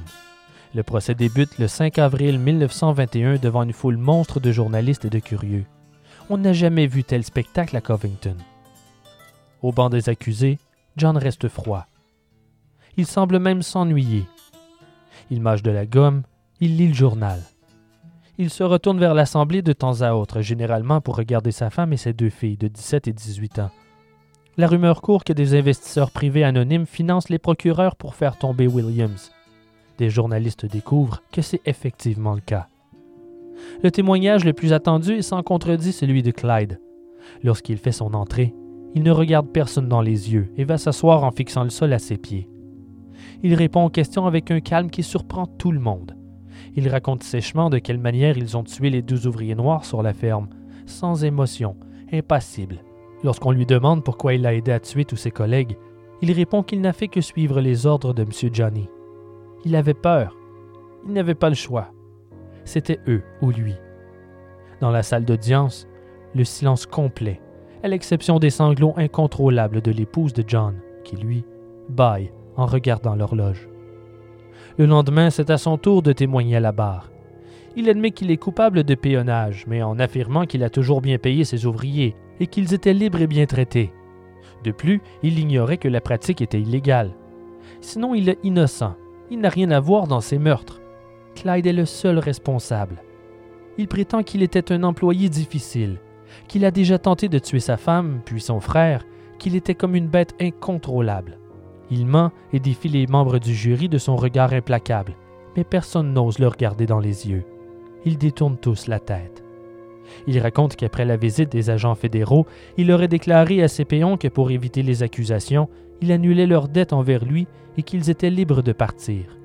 Il affirme même avoir donné 5 dollars à Peterson, Preston et Price pour qu'ils puissent payer leurs billets de train.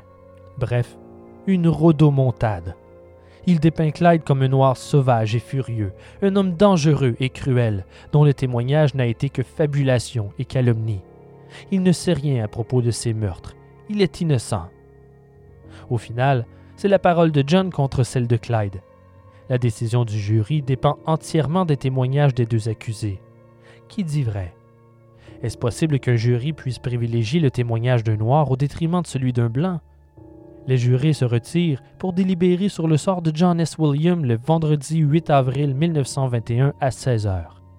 À 10h30 le lendemain matin, le juge Hutchison demande le verdict. John est déclaré coupable, mais le jury recommande la clémence. Il ne sera pas pendu.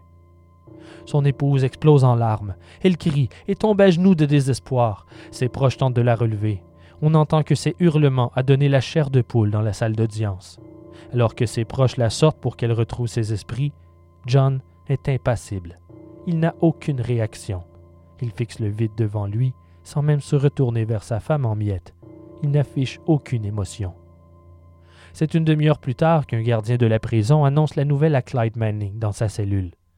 Accablé par tant de noirceur, il n'y a même pas pensé, mais en ce samedi 9 avril, cette nouvelle aurait pu être emballée et ornée d'un chou, car c'est le jour de son anniversaire.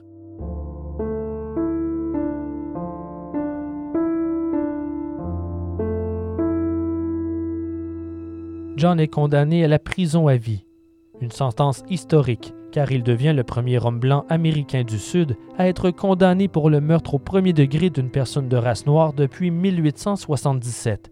il sera le seul jusqu'en 1966, 45 ans plus tard. Les preuves étaient accablantes. Les jurys n'ont débattu que sur la peine de mort. Il n'a jamais été question d'un acquittement dans leur délibération. Le procureur général déclare qu'ils ont fait un exemple de John S. Williams et que la Géorgie ne tolérera plus la haine raciale contre les Afro-Américains. Tous se bombent le torse, s'appropriant les mérites de la condamnation. Les Blancs, et en particulier la Géorgie, souhaitent redorer leur image. Et ce ne doit pas être des promesses en l'air. À peine un mois après le procès, le gouverneur Dorsey publie sa proclamation anti-péonnage à la défense des Afro-Américains, tout en utilisant le mot en haine dans le titre. J'imagine qu'il faut commencer quelque part. Tous ne sont pas d'accord. Certains le proclament haut et fort, mais si vous le voulez bien, je vais m'abstenir de leur donner une tribune. Leurs propos racistes ne méritent pas d'être répétés. De son côté, John continue de déclarer son innocence il tente d'aller en appel, mais devant autant de preuves contre lui, sa demande est rejetée en date du 7 mai. Cette condamnation toutefois n'est que pour le meurtre de Lindsay Peterson. Le comté de Jasper annonce alors une douzaine de nouvelles accusations. John et Clyde sont accusés des meurtres de huit ouvriers noirs supplémentaires. Hewlin Williams est accusé du meurtre de Blackstrap en 1920. Leroy et Marvin Williams sont accusés du meurtre d'un dénommé Iron Jaw durant l'été de 1920 et Marvin est accusé du meurtre de John Singleton. On a retrouvé ses ossements dans l'étang. Mais avant de subir leur procès, les fils Williams doivent être retrouvés. Ils ne se sont pas présentés une seule fois durant le procès de leur père pour éviter d'être arrêtés. Ils sont maintenant déclarés fugitifs et une rançon est offerte pour leur capture.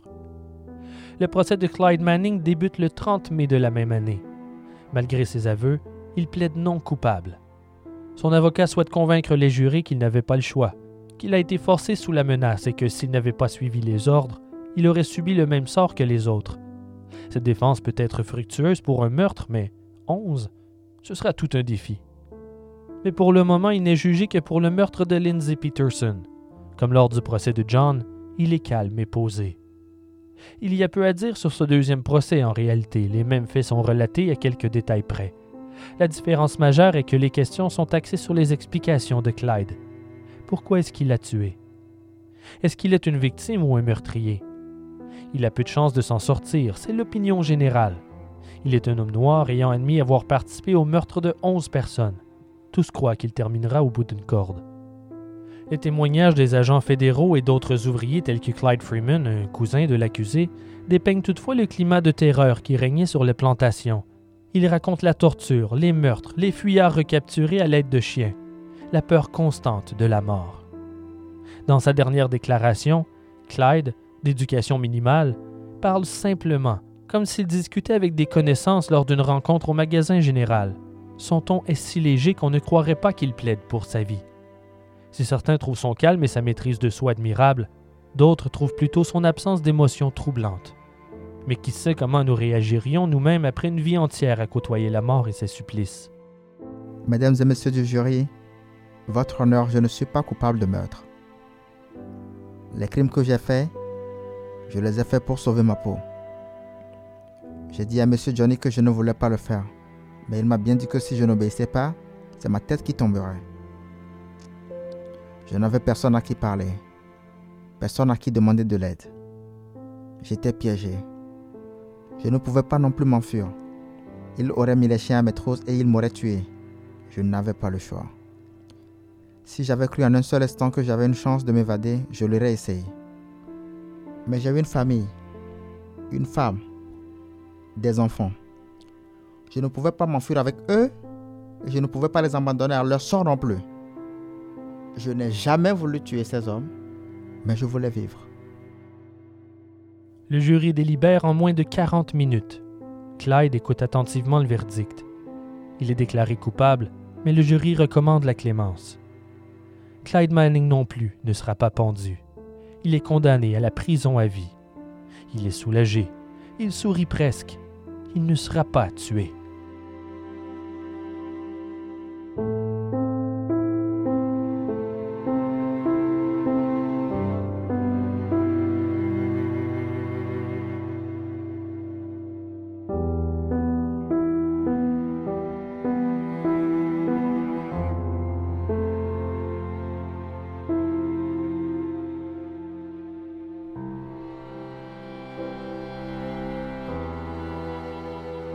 L'affaire de la ferme de la mort a continué de faire sa route à travers le système de justice durant plusieurs années. Clyde a lui aussi tenté d'aller en appel. On lui a refusé. Les trois fils Williams se cachent toujours en Floride. Leroy Williams se rend aux autorités de Jasper après quatre ans de cavale, suivi deux ans plus tard par Hewland et Marvin. On tente de leur intenter un procès, mais après six ans, les témoins sont introuvables, ne laissant que Clyde pour témoigner contre eux. Toutefois, les procureurs découvrent qu'il est mort de la tuberculose dans l'hôpital de la prison le 19 janvier 1927. Avec aussi peu d'espoir d'obtenir une condamnation, les charges sont abandonnées. Ils n'ont jamais payé pour leurs crimes. Clyde Manning aura passé les six années de son emprisonnement enchaîné aux travaux forcés. Il aura été un esclave toute sa vie. John S. Williams passe dix ans dans la prison d'État de Milledgeville. Un jour, des prisonniers tentent de s'évader de la prison en volant un camion, et étrangement, John s'est jeté devant les roues en écartant les bras, comme pour les arrêter. Le camion le frappe de plein fouet et il meurt sur le coup, écrasé entre un mur et le véhicule. Toutefois, dans d'autres rapports, on affirme que ce n'était qu'un accident. Il est fort probable que cette histoire d'évasion ne soit qu'une légende. Mais une chose est sûre, John Williams n'a jamais exprimé le moindre remords il n'a jamais admis sa responsabilité pour les meurtres. Il considérait les Afro-Américains comme de simples animaux. Il s'est débarrassé de témoins gênants pour protéger sa ferme et sa famille. Ça n'excuse en rien ses actes, bien entendu, mais, comme le dit si bien Tom Waits dans sa chanson Murder in the Red Barn, il y a toujours un peu de tuerie à faire sur une ferme. L'histoire de la plantation Williams offre une vision d'ensemble de la tension raciale du sud des États-Unis nous rappelant que l'esclavage a persisté bien au-delà de ce que nous avons assumé être la fin d'une sombre époque. Cette tragédie nous aide à comprendre ce moment presque oublié par l'histoire, quand la région, encore enlisée dans ses vieilles habitudes, effectuait ses premiers pas vers la rédemption. La peur de la mort. Voilà ce qui a incité Clyde à commettre ces actes terribles. La peur. Cette même peur qui nous pousse tous, à un moment ou un autre de nos vies, à commettre des gestes que nous regretterons ensuite. Cette même peur qui nous pousse à chercher sécurité et réconfort. Cette même peur qui justifie la quête d'un Dieu protecteur et la promesse d'une vie meilleure sur Terre, comme dans la mort.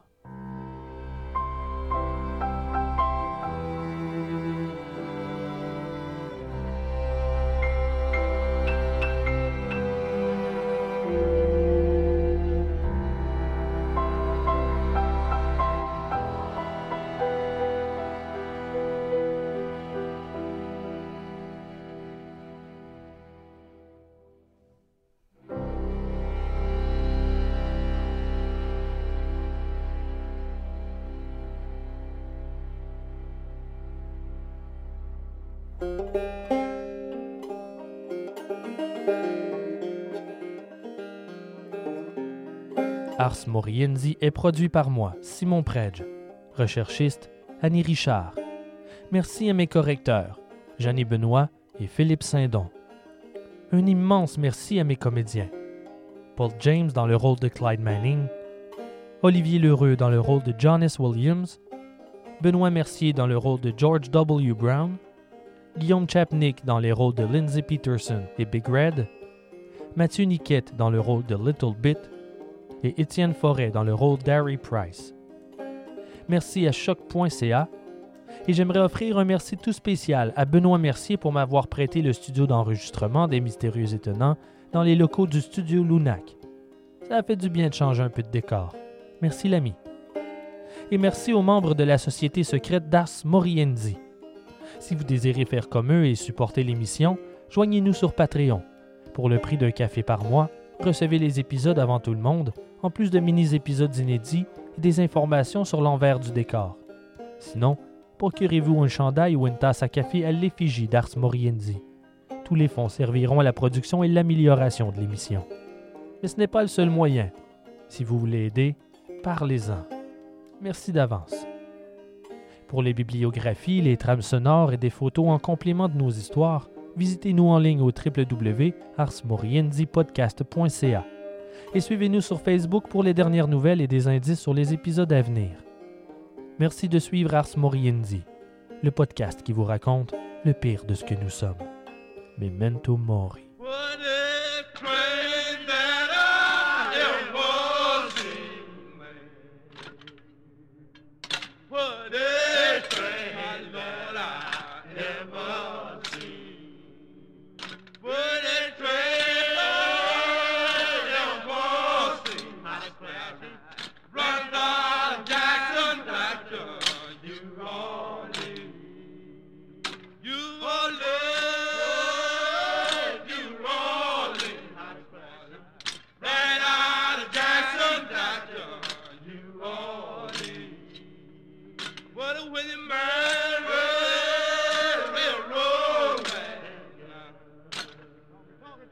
matter what.